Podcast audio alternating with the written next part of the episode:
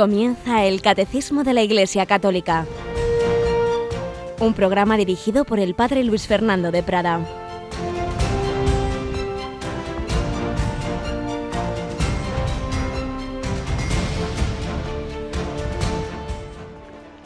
Alabados sean Jesús, María y José. Muy buenos días, queridísima familia de Radio María. Retomamos estas catequesis este aprender todos juntos del catecismo de la Iglesia Católica, que con las campañas de Navidad, las fiestas que hemos tenido, pues eh, habíamos tenido unos días ahí en stand-by y retomamos, retomamos este catecismo. Lo hacemos con nuestra general, la Yolanda Gómez. Buenos días, Yoli.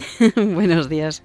Ya nos has rezado devotamente los laudes y ahora vamos a aprender un poquito. ¿Te parece bien? Me parece estupendo pero naturalmente lo hacemos en este año 2016, año de la misericordia, año en el que vamos también a ir pidiendo al Señor que nos ayude a practicar las horas de misericordia. Y una de ellas es enseñar al que no sabe. Así que en el catecismo vamos a aprender todos muchas cosas. Así que Radio María, la Virgen, vamos, a través de ella, va a ser nuestra maestra. Nos va a enseñar lo que no sabemos. Y lo más importante que tenemos que saber es lo que el Jesucristo nos ha traído del cielo a la tierra, lo que nos ha enseñado y nos enseña hoy día a través de la Iglesia. Así que va a ser una ocasión este programa también de ejercitar las obras de misericordia, porque a todos nos hace mucha falta el conocer la revelación y el conocer lo que la Iglesia nos, ha transmitido y nos transmite. Un año en el que vamos a tener muchas celebraciones especiales y este año de la misericordia y, y, un momento en el que estamos en el que hay que empezar ya a rezar, aunque aún no ha empezado el octavario de oración por las iglesias, pero del 18 al 25 os recuerdo es esa oración especial, esa intención especial y el 25 de enero tendremos ya una retransmisión con el Santo Padre desde Roma, una oración, unas vísperas ecuménicas, pues por esa intención tan importante. Tengámoslo ya en nuestra perspectiva y ya veréis cómo este año la gracia de Dios, su misericordia nos ayuda a ir avanzando a todos. Pues vamos adelante y precisamente vamos a escuchar hoy y mañana eh, un relato de una de esas obras de misericordia de una persona anónima, digámoslo así, de tantas personas buenas que hay en nuestro mundo, esas historias que le gustaba recoger al padre José Julio Martínez, que también hace tiempo que no las tomábamos de él, pues hoy volvemos a él para aprender de esa misericordia que Dios quiere que practiquemos. Anda, haz tú lo mismo que le dijo Jesús a aquel eh, que le preguntó quién es mi prójimo.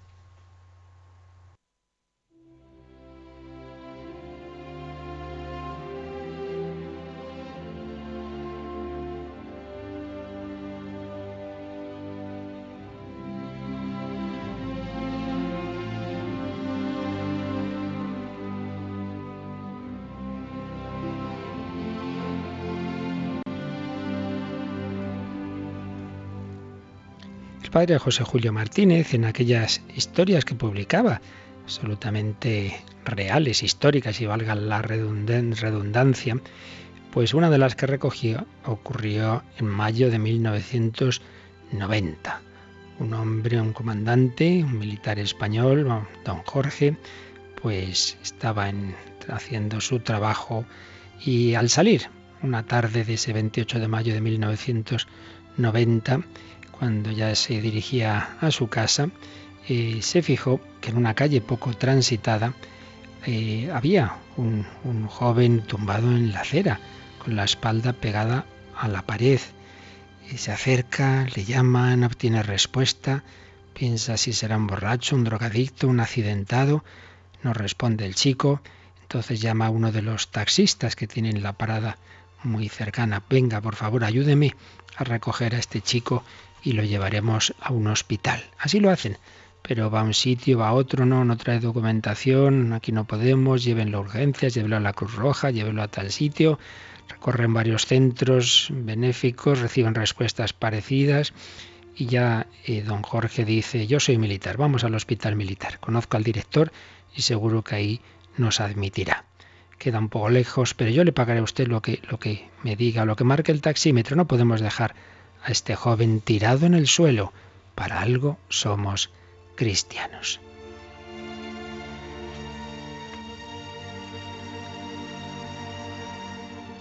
Quedaron cumplidos los deseos y esperanzas de don Jorge. El director del hospital mandó admitir al caído y dedicarle los cuidados que fueran necesarios, mientras decía a su amigo, has hecho muy bien en traerlo, es una víctima de esas malditas drogas, se ha inyectado una dosis fuerte. En cuanto se recupere un poco, y nos dirá dónde viven sus padres y los llamaremos para que vengan a recogerlo. Mientras el médico atendía al joven drogadicto, Jorge quiso dirigirse al taxista y le dijo, Muchas gracias, dígame cuánto le debo. No me debe nada, señor. ¿Cómo que no? Le debo mucho.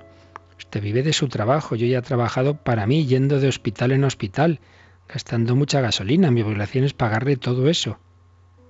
Usted ya me ha pagado muy bien, respondió el taxista, enseñándome a cumplir con sencillez y sin darle importancia aquel consejo que me dijeron mis padres de niño. Haz el bien, sin mirar a quién. Estoy contento de haber colaborado con usted en esa obra buena. Además yo también tengo un hijo joven y si algún día le pasa algo parecido y queda tirado en la calle, Dios quiera que lo encuentre un señor tan cristiano como usted. Taxista y comandante se estrechan la mano y quedan muy amigos. Son dos hombres buenos. Al día siguiente Jorge vuelve al hospital militar. Se entera de que el joven recogido se llama Ricardo, que va recuperando la conciencia de lo que le ha sucedido y de dónde está. Y se le acerca y le dice, convendrá que nos des el número de teléfono de tus padres, decirles que estás bien y que pueden venir a recogerte. La respuesta y la mirada de Ricardo dejaron adivinar que se sentía triste, avergonzado, fracasado. Deje usted en paz a mi padre. ¿Para qué va a venir? No me quiere. Un día me despachó de casa. Yo no quise marchar y entonces se marchó él. Dice que estoy matando a mi madre. Pero yo, ¿qué le voy a hacer? No puedo evitarlo. Un Jorge se siente sobrecogido ante la tragedia familiar, familiar descubierta en esas palabras de Ricardo y le pregunta, ¿entonces llamamos a tu madre? A mi madre, sí, pobrecita. Y en sus ojos brillan dos lágrimas. Jorge procura tranquilizarlo, se le muestra como amigo verdadero y así conoce la triste historia. Ricardo, seducido por un mal compañero, robaba en casa los cubiertos de plata y todo lo que le parecía valioso para malvenderlo y satisfacer las ansias de droga de su camarada y de sí mismo. La madre lloraba y quería recuperar a Ricardo por la bondad y la persuasión el padre, en cambio, iba por la tremenda, riñas, golpes, amenazas. Así surgió la desaveniencia entre los cónyuges y se separaron. Jorge visitó primero a la madre y él informó de dónde trabajaba y vivía su marido. Al encontrarlo, Jorge lo saludó como amigo y le expuso, mire, encontré a su hijo tirado en la calle. Lo acomodé en un taxi Recorrimos hospitales hasta que nos lo admitieron en el hospital militar, donde lo han atendido muy bien. Se va recuperando y quiere ver a sus padres. ¿Y usted por qué ha hecho eso? Porque soy cristiano. Palpitaban tanta caridad y tanta verdad en esa respuesta que el padre de Ricardo quedó atónito, admirado, incapaz de replicar. Jorge aprovechó aquel momento para exponerle estas ideas. Si a mí, solo por ser cristiano en el corazón, no me permitía abandonar a Ricardo, cuánto menos a usted, que es su padre y que también es cristiano. Además, él está empezando a vivir en lo poco que le he tratado. Me ha parecido inteligente, bien educado. Con cariño y paciencia, usted y su esposa harán de este hijo un joven espléndido. Merece la pena, merece la pena esforzarse para conducirlo con cariño, con paciencia. El hombre seguía callado, conmovido. hasta sentir en los ojos el empujón de las lágrimas. Jamás amigo alguno le había hablado así. Pocas horas después, los padres de Ricardo, acompañados por don Jorge, se presentan en el hospital militar y aguardan en una sala la llegada de su hijo. Cuando éste aparece, la madre es la primera que se apresura a abrazarlo y besarlo. Él solo dice, mamá. Luego se acerca a su padre, lo abraza y todos oyen que le dice, perdóname, papá. Don Jorge, escribía el padre José Julio, cuando me refería a esta escena, se le saltaban las lágrimas y terminó diciéndome, alguna vez he visitado a Ricardo, a sus padres y a dos hermanos que tiene menores que él. Viven felices, la reconciliación ha sido plena. También veo de cuando en cuando al taxista. Estoy de acuerdo con usted. Hay mucha gente buena. Y concluía el padre José Julio. Y yo al oírle pensé, entre esa gente buena ocupa un puesto de honor este militar español.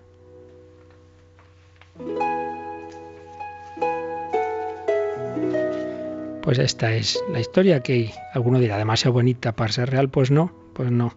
Estas historias ocurren. El padre José Julio la publicó un artículo cuyo título era Recuperado el hijo, reconciliados los padres se habían separado por culpa del hijo.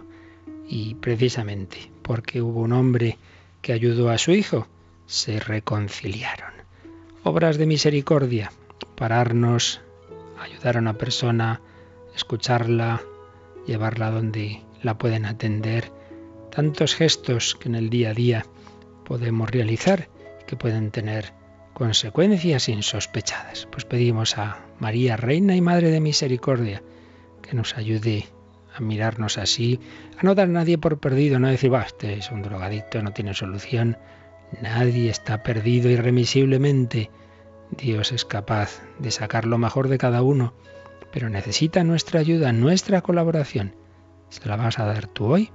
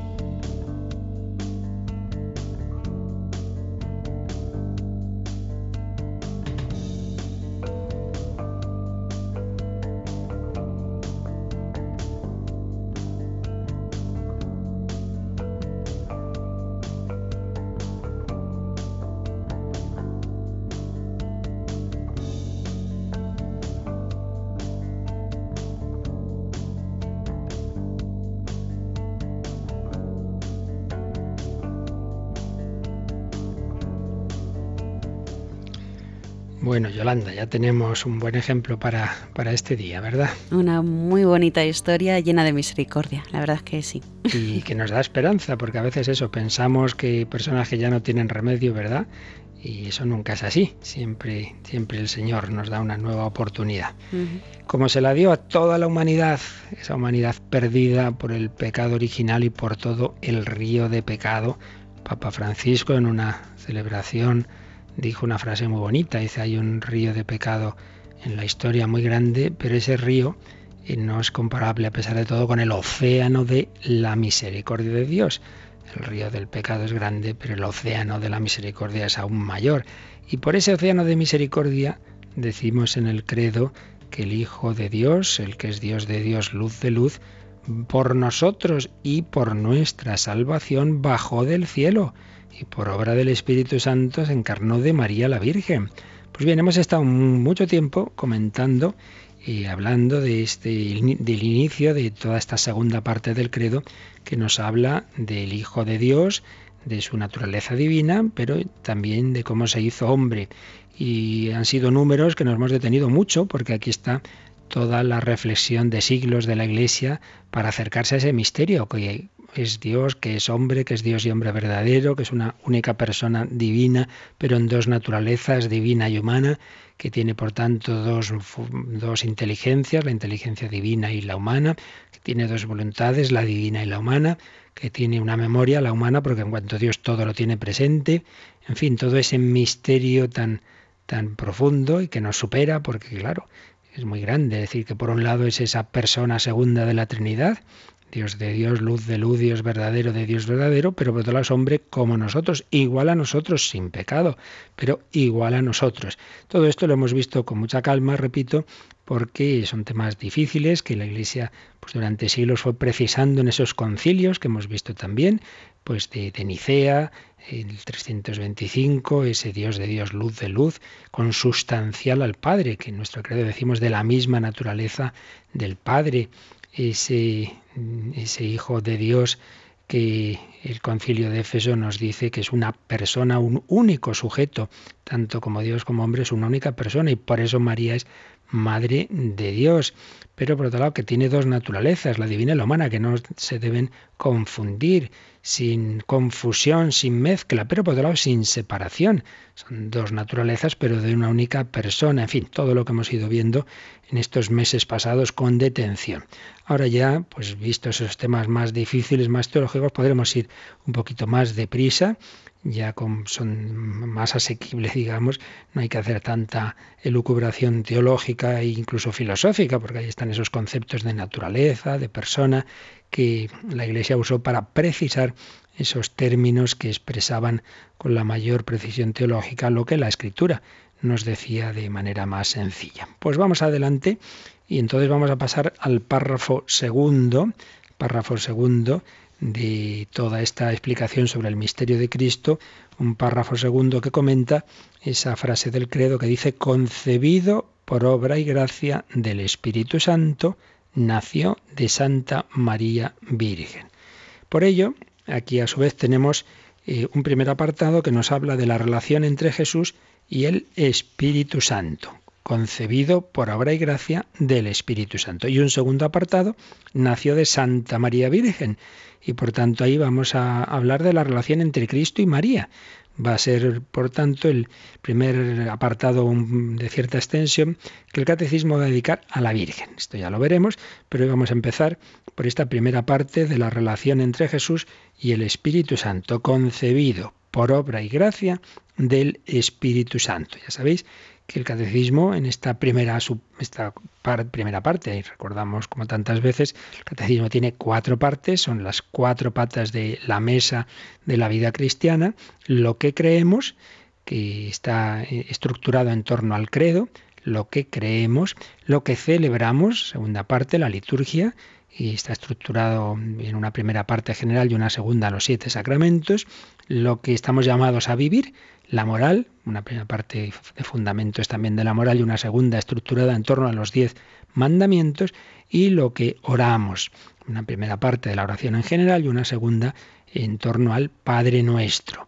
Pues bien, la primera parte, lo que creemos, hemos visto que tenía una primera gran sección, que es creer, pues todo lo que significa la relación entre fe y razón, que es el credo, etcétera, y una segunda parte que ya va comentando cada parte del credo. Vimos la primera parte, crea un Dios Padre Todopoderoso, Creador del cielo y de la tierra, con todos los temas que hay ahí, el hombre capaz de Dios, eh, la razón es capaz de conocer que existe Dios, pero luego Dios se ha revelado como, como uno y trino, vimos la Trinidad, pero vimos también la creación, lo que es el hombre, todo el misterio a su vez del pecado original, ese hombre creado imagen y semejanza de Dios pues luego abre ese río de pecado que decíamos antes. Todo eso pues lo vimos y todo ello, como sabéis, está ya recopilado en varios DVDs que, que muchos habéis solicitado. Ahí está ese tema del sufrimiento, por ejemplo, porque entra el mal en el mundo. Bien, todo eso fue una primera parte del, del, credo. Pero ya estábamos en la segunda, que es esa parte tan central, claro, porque nuestra fe cristiana ante todo es fe en Jesucristo.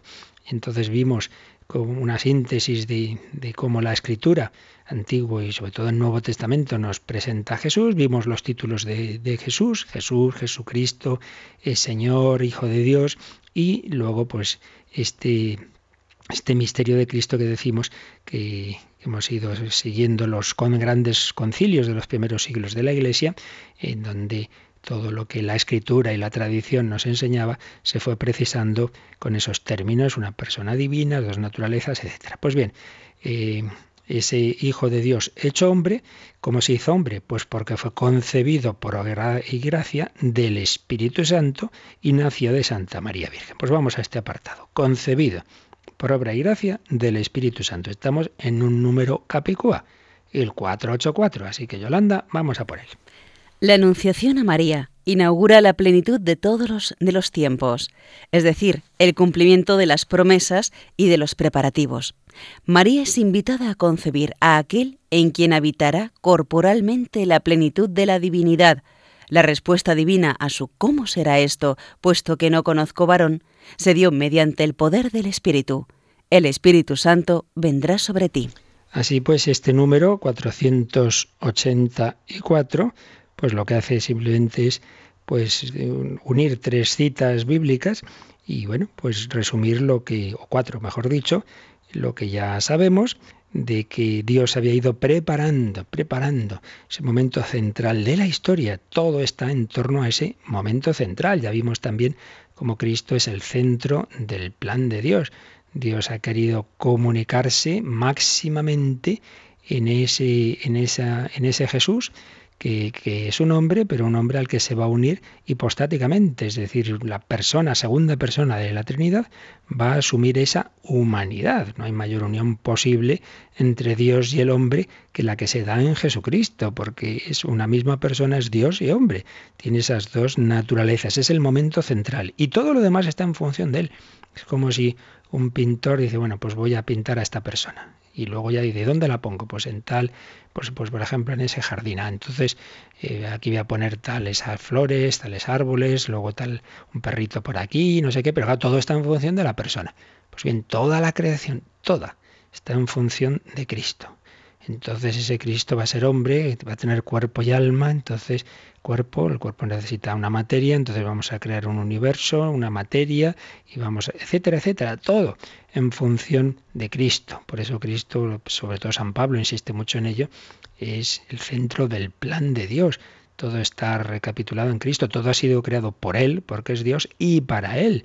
Todo ha sido creado para Él cada uno de nosotros y la última, el último átomo, pues tiene su sentido en función de Cristo. Y en ese plan hay ese momento central en el que mm, Dios va a ir preparando primero una humanidad, que, la humanidad llegue a un, cierto grado de, de, desarrollo también, de cultura, de comunicación, que hiciera como más fácil en los caminos de la providencia el que luego se extendiera ese mensaje, nada es casual, pues ese momento de la historia en el cual había un imperio romano que hacía que las naciones en torno al Mediterráneo tuvieran una unidad, una cierta paz, unas comunicaciones, una lengua común, que era el, curiosamente no era el latín en ese momento tanto, sino más bien el griego, porque antes las conquistas de Alejandro Magno habían extendido esa, esa lengua griega, que era una especie como el inglés de hoy día, pues era la lengua común, en fin, una serie de circunstancias que facilitaban el que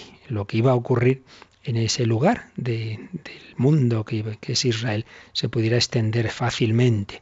Entonces Dios ha preparado a ese pueblo de Israel. Pues también, anda, que siglos ahí de, desde el patriarca Abraham, eh, Isaac, Jacob, los doce hijos de Jacob, que van a dar lugar a las doce tribus de Israel. Uno de los hijos se llama Judá y de ahí viene, es la tribu de la que más eh, personas sobrevivieron y de ahí viene, llamemos judíos, hijos de Judá, descendientes de Judá, toda esa historia de Israel en Egipto, luego el éxodo de Egipto con Moisés, llegan a la tierra prometida, pues esa etapa de los jueces, luego ya los reyes, Saúl, David, el hijo de David, tendrás una descendencia, eh, un rey, alguien muy importante, los profetas que anuncian el Mesías, el exilio de Babilonia, vuelta al exilio, los templos que se construyen, bueno, toda esta historia, la dominación bajo los griegos, bajo los romanos, y llegamos a ese momento, llegamos a ese pueblecito que se llama Nazaret. Dios ha ido preparando todo y el momento central momento en el que Dios quiere entrar en la humanidad haciéndose uno de nosotros y para ello pide la colaboración, se lo pide a la Virgen María. ¿Cómo se llama ese momento? La plenitud de los tiempos. Por eso, se ha dicho el catecismo, la anunciación a María inaugura la plenitud de los tiempos y cita Gálatas 4.4. Ahí San Pablo dice eso, cuando llegó la plenitud de los tiempos, envió Dios a su Hijo, envió de junto a sí a su Hijo nacido de mujer. Es la única vez en las cartas de San Pablo en que aparece María sin el nombre, pero mujer, nacido de mujer. Envió Dios a su Hijo nacido de mujer. Es decir, el cumplimiento de las promesas y de los preparativos. Tantos milenios de preparación en la creación, en la historia de la humanidad y en la historia de Israel, llegan a este punto central. Llegan a esa casita que era casi una cuevita en, ese pueblo pequeñito, de una nación pequeña, pero ahí va a ocurrir lo más grande, que Dios va a entrar por una puerta muy bonita, la puerta de la Inmaculada. Va a entrar en la humanidad. María es invitada, no obligada. Dice el catecismo, invitada. Por eso se le pide su sí, no es, oye, que estás embarazada, que lo sepas, no. El ángel Gabriel le comunica ese plan de Dios, ella se le pide una respuesta. Ella no acaba de entender, pero, pero ¿cómo, cómo, qué, es esto? ¿Cómo va a ser? Se lo explica el ángel y una vez que, que ella entiende lo que se le pide, he aquí la esclava del Señor. María es invitada a concebir a aquel en quien habita corporalmente la plenitud de la divinidad. Es una cita que hace el catecismo de una carta de San Pablo, Colosenses 2.9, una de las muchas expresiones en que vemos ese misterio de Cristo, que por un lado es Dios, pero por otro lado es hombre. Fijaos qué expresión tan fuerte. Jesús es aquel en quien habita corporalmente la plenitud de la divinidad. La plenitud de la divinidad es Dios, pero Dios que habita corporalmente. Ese cuerpo de Cristo es el cuerpo del Hijo Eterno de Dios, por eso digno de adoración. Esto es de las últimas cosas que explicamos en los últimos concilios que trataron del misterio de Cristo, por qué se puede y debe venerar las imágenes, porque Dios se ha hecho hombre. Ya no es como en el Antiguo Testamento que era puro espíritu, no, no se ha hecho hombre. Entonces podemos representar a ese hombre Cristo en una imagen, que no veneramos la imagen como tal, sino en cuanto representa a Cristo, porque Dios ha asumido corporalmente una humanidad. Tiene cuerpo, el cuerpo de Cristo. Y por eso adoramos el cuerpo de Cristo en la Eucaristía. En él habita corporalmente la plenitud de la divinidad. María es invitada a concebir a Dios. Es muy fuerte, claro que sí. Y por eso, dice el catecismo, la respuesta, eh, bueno, María dice, ¿cómo será esto? Pues no conozco varón. Mm, y esto ya lo veremos con más calma cuando hablemos directamente de la Virgen, pero uno puede decir, ¿cómo que no conoce varón? Si ese mismo pasaje de San Lucas empieza diciendo que María estaba desposada con un varón llamado José, sí, pero eh, conocer en la escritura y en esta frase en concreto es, no es un mero conocer de quién es esta persona, sino conocer en intimidad matrimonial, es decir, que no querían tener relaciones, era un matrimonio en el que ambos querían mantener algo que algunos israelitas lo hacían, sobre todo en la comunidad de los esenios, que era vivir en virginidad. Entonces, ¿cómo voy a concebir si yo he tenido una llamada de Dios a vivir en virginidad? No, María no acababa de entender si Dios le pedía una cosa, si le pedía otra. No es que dude, sino que, no sabe cómo se va a hacer eso. ¿Cómo, cómo puedo concebir sin, sin conocer varón? Pues por el Espíritu Santo. El Espíritu Santo vendrá sobre ti. Es lo que viene a decirnos este número. Y entonces, por obra y gracia del Espíritu Santo, María va a concebir. Vamos a escuchar un momento eh, un credo de la misa de, de San Pío X, en el que seminaristas de Toledo pues lo, lo cantan. Vamos a fijarnos solo en esta parte cuando eh, empieza la segunda parte del credo, que nos habla de un nuestro Señor Jesucristo y veréis que hay un momento dado en que parece que se para ese credo y se baja el tono, es más silencioso y es precisamente para hacer como una especial reverencia a ese momento central que por obra del Espíritu Santo se encarnó y se hizo hombre. Lo escuchamos y veneramos este misterio de la encarnación.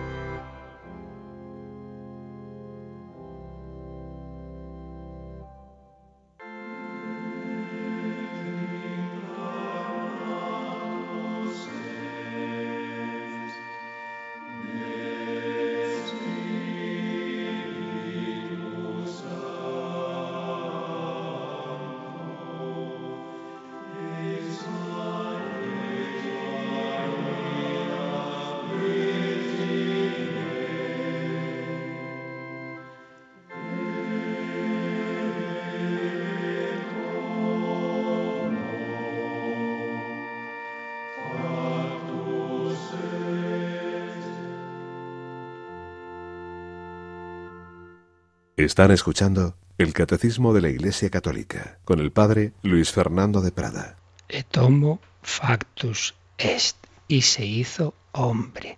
Esa frase latina que tantos millones de veces se habrá rezado, cantado en el credo que tantos cristianos han rezado a lo largo de la historia. Y se hizo hombre, el que es Dios de Dios, luz de luz, se hizo hombre por obra del Espíritu Santo en el seno de María la Virgen porque a Dios siempre le gusta contar con nuestra colaboración. No es un mal educador que todo da hecho a los hijos, no, no, no. Hay que ayudar a que cada vez vayan haciendo más. Y lo mismo el profesor, pues hay que suscitar esa colaboración activa de los educandos. Pues así hace Dios con nosotros, lo que al principio, claro, hace solo Él es crearnos, no hay nada, pues no nos crea, pero una vez creados, pues ya nos va pidiendo colaboración y en la obra grande de la encarnación pide la colaboración más importante, la de una mujer, pero la ha ido preparando. Así no es de, bueno, a ver a quién le digo yo. No, no. Ha preparado una familia, ha preparado unos padres santos, la ha hecho inmaculada. Desde su concepción la ha llenado de gracia, ha puesto en su corazón el deseo de virginidad. Una mujer enamorada de Dios, su corazón puesto en Dios, pues la que tiene su corazón puesto en Dios va a ser la Madre de Dios, por obra y gracia del Espíritu Santo.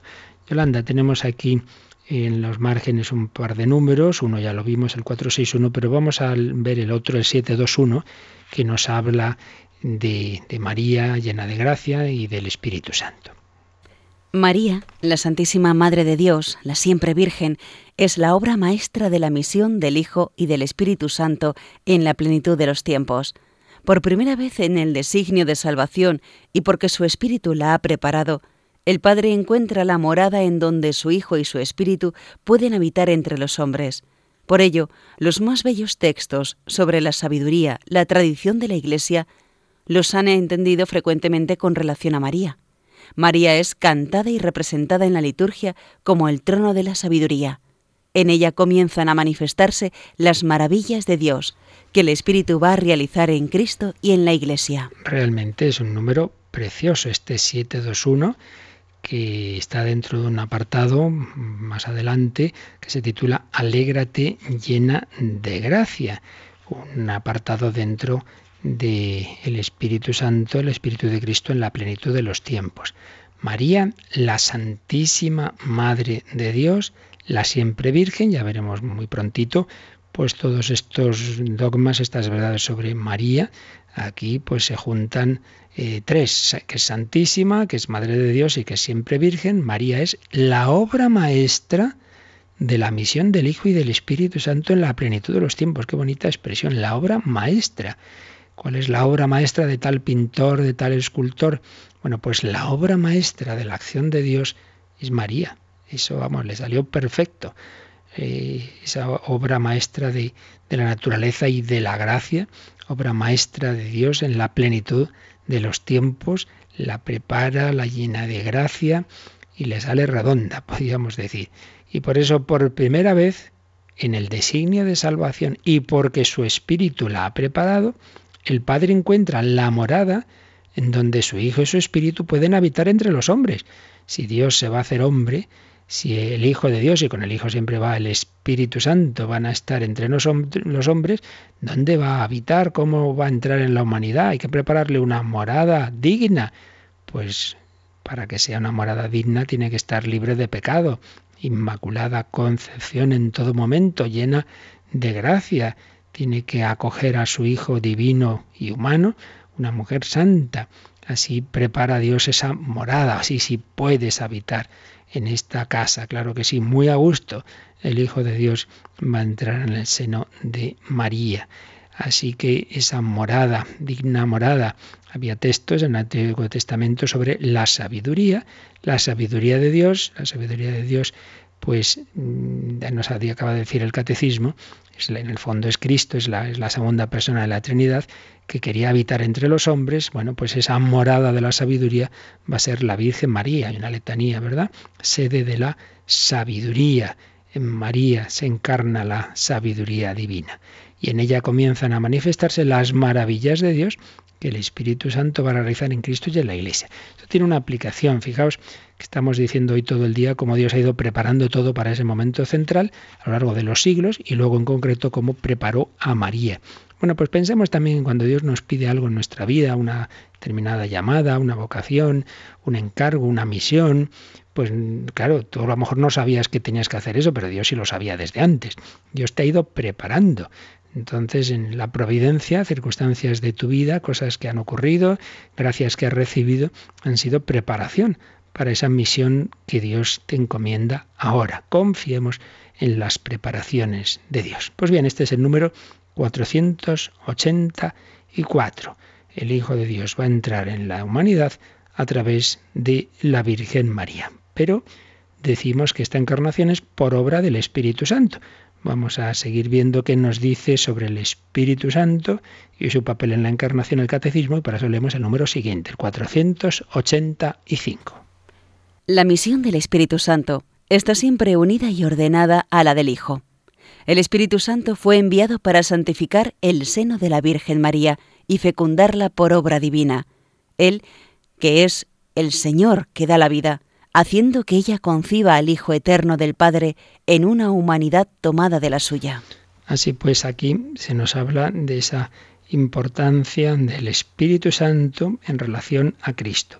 La misión del Espíritu Santo está siempre unida y ordenada a la del Hijo, y se nos cita Juan 16, 14, 15, ese sermón de la última cena de Jesús, donde empieza a hablar ya de una manera más explícita del Espíritu Santo. ¿Quiénes son los primeros misioneros de la historia? El Hijo y el Espíritu Santo, porque el Padre ha enviado al Hijo y al Espíritu Santo. Los misioneros humanos, pues lo que hacen es prolongar humanamente y pequeñamente, digamos, limitadamente, la auténtica misión. La misión es la que hace el Hijo y el Espíritu Santo. El Padre nos envía a su Hijo y al Espíritu Santo. La diferencia es que el Hijo no solo como Dios, sino como hombre, para poderse comunicar con nosotros de una manera mucho más asequible. El Espíritu Santo actúa en nuestro interior, pero no nos enteramos mucho, nos cuesta mucho más esa conceptualización y pero bueno, eso, él actúa ahí de una manera escondida, discreta, es, podríamos decir, la persona de la Trinidad que queda siempre como más humilde, más escondida, por eso se le llama el gran desconocido.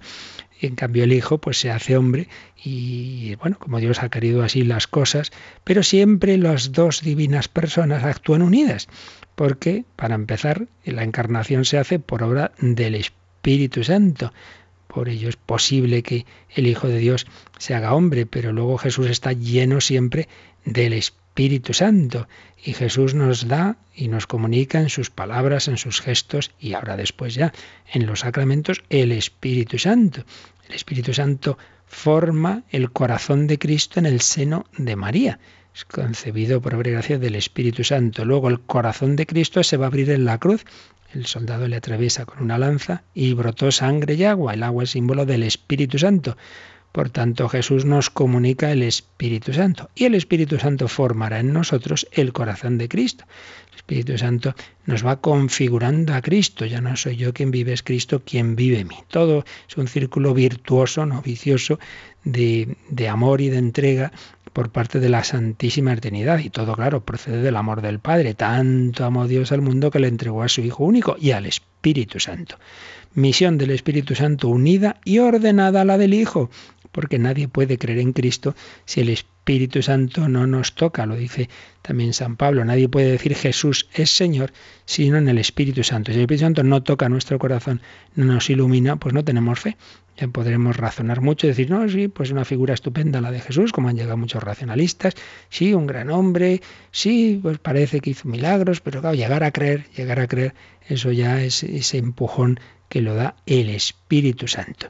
Pero en esa relación con Cristo, el primer paso importante que se nos menciona es que fue enviado, dice este número, para santificar el seno de la Virgen María, era santa desde su concepción, y fecundarla y fecundarla por obra divina, porque el Espíritu Santo es el Señor que da la vida. Fijaos que en el credo decimos eso, Señor y dador de vida. Señor, ya vimos que es un título divino, Kyrios, con el que la Biblia griega, la traducción griega del Antiguo Testamento, traducía Yahvé, decían Kyrios. griego. Y luego se va a usar generalmente para Jesús, para el Hijo de Dios, para decir que es Dios y distinguirlo del Padre, pues en el griego bíblico, Theos normalmente se va a reservar al Padre y Kyrios para el Hijo. Pero en el credo se usó para el Espíritu Santo. Y esto ya lo veremos en su momento, uno de los concilios, Constantinopla, cuando algunos dudan de la divinidad del Espíritu Santo, y sí, sí, sí, es Dios. ¿Y cómo lo dicen? Con esta expresión Señor y dador de vida. Señor, Kyrios, Dios y dador de vida. Solo Dios puede dar la vida. Bien, pues el Espíritu Santo, dador de vida, fecunda el seno de María para que dé esa vida tan asombrosa que es engendrar a un hijo que es no solo hombre, sino Dios. Por eso dice el Catecismo, el Espíritu Santo fue enviado para santificar el seno de la Virgen María y fecundarla por obra divina, Él que es el Señor que da la vida, haciendo que ella conciba al Hijo Eterno del Padre en una humanidad tomada de la suya. Esto supera por completo las fuerzas humanas, pero como una mujer, y además sin concurso de varón, puede concebir a un hombre que además es Dios. Claro, la Virgen, la pobre, cuando se lo dice el ángel, dice, pero ¿cómo será esto? ¿Pero, ¿Cómo es esto? Tranquila, el Espíritu Santo vendrá sobre ti y el poder del Altísimo te cubrirá con su sombra. Por eso el santo que van a hacer se llamará Hijo de Dios. Y aquí tenemos otra aplicación. Dios a todos nos da una misión en la iglesia, Dios nos llama a algo y claro, pues si uno se lo piensa un poco y dice, madre mía, esto me supera por todos lados. Pues cuando uno, pues un servidor, cualquiera, pues ve que Dios le llama a ser sacerdote, dice, pero bueno, yo, pero, yo qué voy a hacer, pero, si yo soy así, si yo soy, no digamos, pues, pues uno le, le hacen obispo, le hacen papa, dice, bueno, pero Dios mío, pero, pero ¿quién soy yo? Pues siempre nos supera, pero lo mismo digo, pues un matrimonio, bueno, pero toda la vida y, y educar a un hijo y pues son todo tareas que, si uno se las piensa un poco son para asustarse. Recuerdo un, rector que ya falleció en mi seminario decía a los seminaristas, nos decía, si os lo pensáis mucho, nos ordenáis. Pero uno empieza a pensar y haré esto y perseveraré y pasar, y se empieza a asustar, claro. Bueno, pues hay que pensar esto, que claro que nos supera la misión, la vocación cristiana nos supera, pero hombre, que Dios que te ha llamado, Dios te dará la gracia y Dios hará la obra. Esta frase que repite mucho Monseñor Monilla, Dios no llama a los capacitados, sino que capacita a los llamados. Si Dios te llama algo, pues ya te dará la gracia para hacerlo, fíjate de Él. Tú fíjate del Señor. Yo os haré pescadores de hombres, y eso cómo se pesca. Bueno, tú tranquilo, ya te dirá Jesucristo, ¿no? Bueno, pues la Virgen María se la llama algo que evidentemente supera a la humanidad, concebir al Hijo de Dios, pero esto cómo puede ser? Bueno, bueno, tú di que sí. En lo demás ya es cosa de Dios. El Espíritu Santo vendrá sobre ti, santifica y fecunda el seno de María. María se fió y lo demás ya es cosa de Dios. Tú fíjate del Señor y lo demás es cosa del Señor. Pues yo cómo educaré a mis hijos. Tú pon de tu parte, reza, pon todos los medios y lo demás déjaselo al Señor y a la Virgen María. Consagra a tus hijos a la Virgen María que lo hará muy bien. Pues esto es lo que nos dice el 485, pero Yolanda tenemos aquí un par de números marginales, vamos a ver qué nos enseñan. El 6 8, 9 está en la tercera parte del credo, en la parte del Espíritu Santo, dado que estamos hablando de la unión entre el Hijo y el Espíritu Santo, vamos a leer este número rápidamente. 6, 8, 9. Aquel a que el Padre ha enviado a nuestros corazones el Espíritu de su Hijo es realmente Dios consubstancial con el Padre y el Hijo, es inseparable de ellos, tanto en la vida íntima de la Trinidad como en su don de amor para el mundo. Pero al adorar a la Santísima Trinidad vivificante, consubstancial e indivisible, la fe de la Iglesia profesa también la distinción de las personas. Cuando el Padre envía su verbo, envía también su aliento, misión conjunta en la que el Hijo y el Espíritu Santo son distintos pero inseparables. Sin ninguna duda, Cristo es quien se manifiesta, imagen visible de Dios invisible, pero es el Espíritu Santo quien lo revela. Bien, esto naturalmente pues ya se explicará cuando lleguemos a ello, pero nos quedamos ya con esta idea, que son dos personas distintas, pero absolutamente inseparables. Claro, el Padre, el Hijo y el Espíritu Santo son inseparables, son consustanciales. Y cuando realizan esa misión en la tierra, el Hijo y el Espíritu Santo son inseparables. Pero además se nos ha dicho, se nos ha puesto una imagen muy, muy sugerente, muy sugerente. El Padre pronuncia una palabra. ¿Cuál es esa palabra? Su Hijo, claro, la palabra, el verbo, el logos, la palabra eterna. Pero al pronunciar una palabra, la pronuncia y emite su aliento. Yo estoy hablando, digo una palabra, pero también estoy emitiendo un aliento. Bueno, pues entonces la imagen es esa. La palabra es el verbo, es el Hijo, es Jesús, y el aliento es el Espíritu Santo. Por eso dice este 689, cuando el Padre envía a su verbo, envía también su aliento.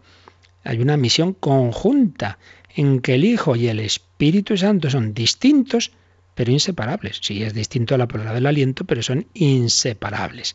El Hijo y el Espíritu Santo, el Padre los pronuncia sobre la humanidad. Cristo se manifiesta a Dios, es la visibilidad de Dios. Ahí en ese niño Jesús, en ese hombre, en ese crucificado veo a Dios humanamente. Pero para creer en Él necesito el Espíritu Santo. La palabra me llega en el aliento del Espíritu Santo. Esto es lo que nos dice el 689 y vamos a ver qué nos dice el 723 que este está también en esa parte tercera sobre el Espíritu Santo, concretamente el Espíritu de Cristo en la plenitud de los tiempos y dentro del apartadito Alégrate llena de gracia nos dice el 723 algo sobre el Espíritu Santo y la Virgen. En María, el Espíritu Santo realiza el designio benevolente del Padre. La Virgen concibe y da luz al Hijo de Dios por obra del Espíritu Santo.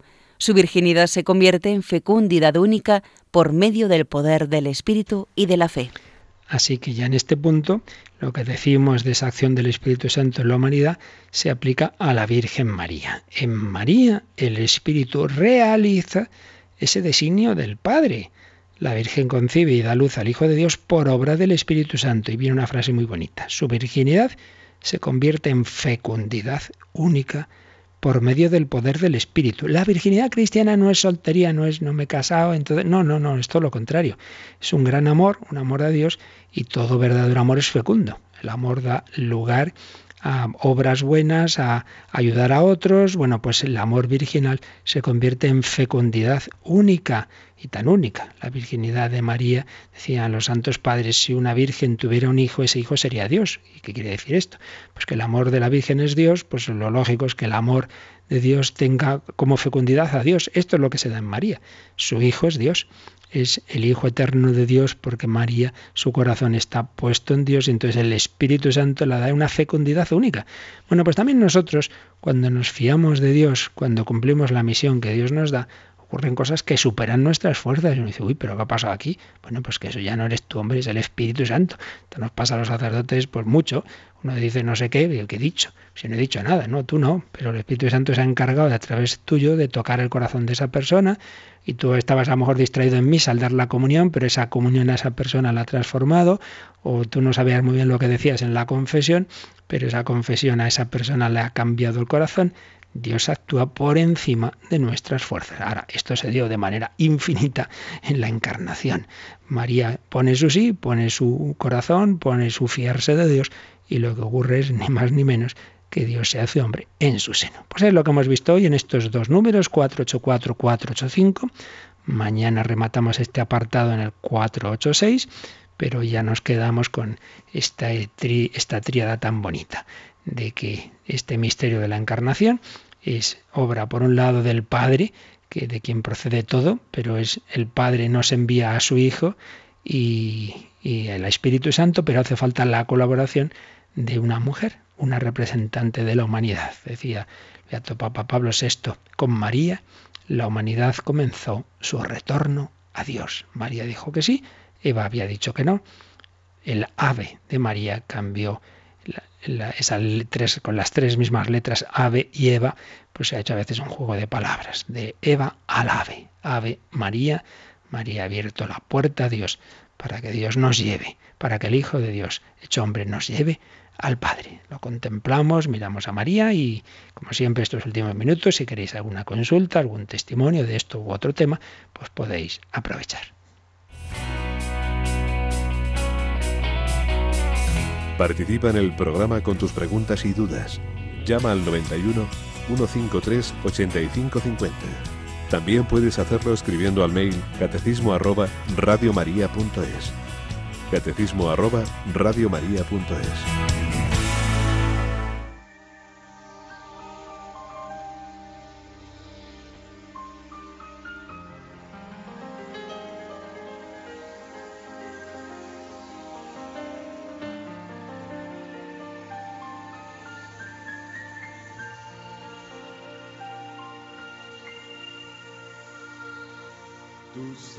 que sobre el agua tu bebé caminaría. Tú sabías que del pecado a nuestros hijos salvaría.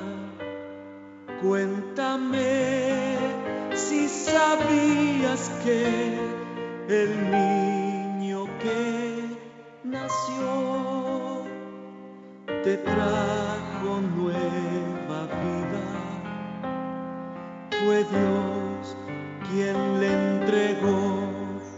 Tú sabías que tu bebé al ciego vista le daría. Tú sabías que la tormenta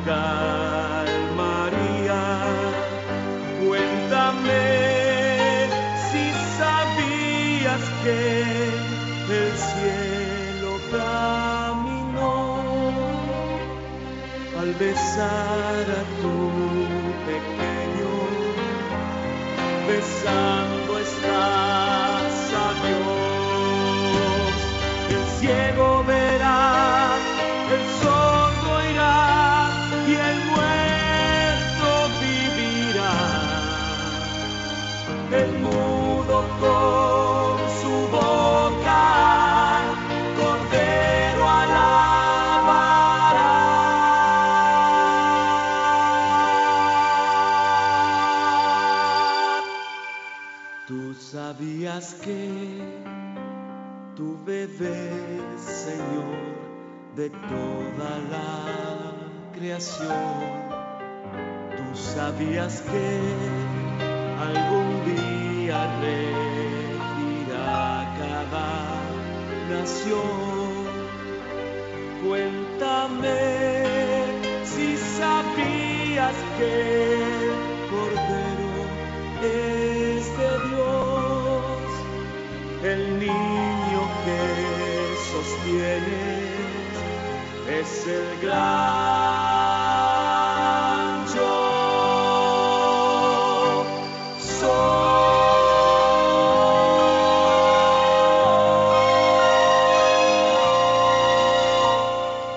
María, tú sabías, tú sabías que ese niño iba a hacer milagros, que ese niño era Dios. Pues sí, lo sabía. Nos escribe Mario y nos da ese testimonio en la línea de lo que yo decía antes, que uno hace cosas que dice, oye, si yo no puedo, y luego es Dios, dice, eh, yo nunca había rezado el rosario, y un día en mi parroquia dejó de rezarlo la mujer de costumbre, yo me lancé guiado por Dios y ya llevo cuatro años dirigiendo el rezo en la parroquia, pues es verdad. Desde ese pequeño detalle que puede parecerlo, pero claro, cuando una persona de repente, si yo nunca he rezado, pues a ver, que se me voy a equivocar, si lo voy a hacer muchas veces pasa en la parroquia, ¿quieres, ¿quieres leer? Ay, no, no, que me, que me voy a poner nervioso, que no sé qué. Bueno, hombre, fíjate un poquito, que tampoco hay que hacer las cosas perfectas. Prepárate, mírate antes un poco la lectura, pero muchas veces nos echamos para atrás en las cosas, decimos que yo, que yo no valgo, que yo no puedo, que no sé qué. Bueno, si la Virgen hubiera hecho eso, no, no, madre de Dios, uy, quite, quite, don Ángel, que yo no puedo con esto, no, hombre, no. Fiarse del Señor. Muy bien, pues ya seguiremos mañana. Tenía por aquí algún otro correo, pero ya si no, mañana que se nos ha ido el tiempo con este tema tan bonito de la Virgen María que nos abre, que abre la puerta al Hijo de Dios, concibe por obra y gracia del Espíritu Santo. Seguiremos con ello, pues precisamente nuestra salvación viene de la Santísima Trinidad, pues vamos a terminar con esa bendición de la Trinidad, que os recuerdo que precisamente a las nueve de la noche en El Hombre de Hoy y Dios haremos una reposición de un programa en que vimos precisamente cómo el Hijo de Dios, eh, Jesús, eh, la historicidad de, su figura en relación con la historia civil, una entrevista a un historiador, la fiabilidad de los evangelios, cómo Jesús se presentó como auténtico Hijo de Dios. Ya hoy lo hemos hecho en esta mañana desde la fe, pero esta noche en el Hombre de Dios en diálogo con la razón, con la cultura contemporánea, seguiremos hablando de Jesucristo. Pero ahora pedimos la bendición del Señor. La bendición de Dios Todopoderoso, Padre, Hijo y Espíritu Santo, descienda sobre vosotros. Alabado sea Jesucristo.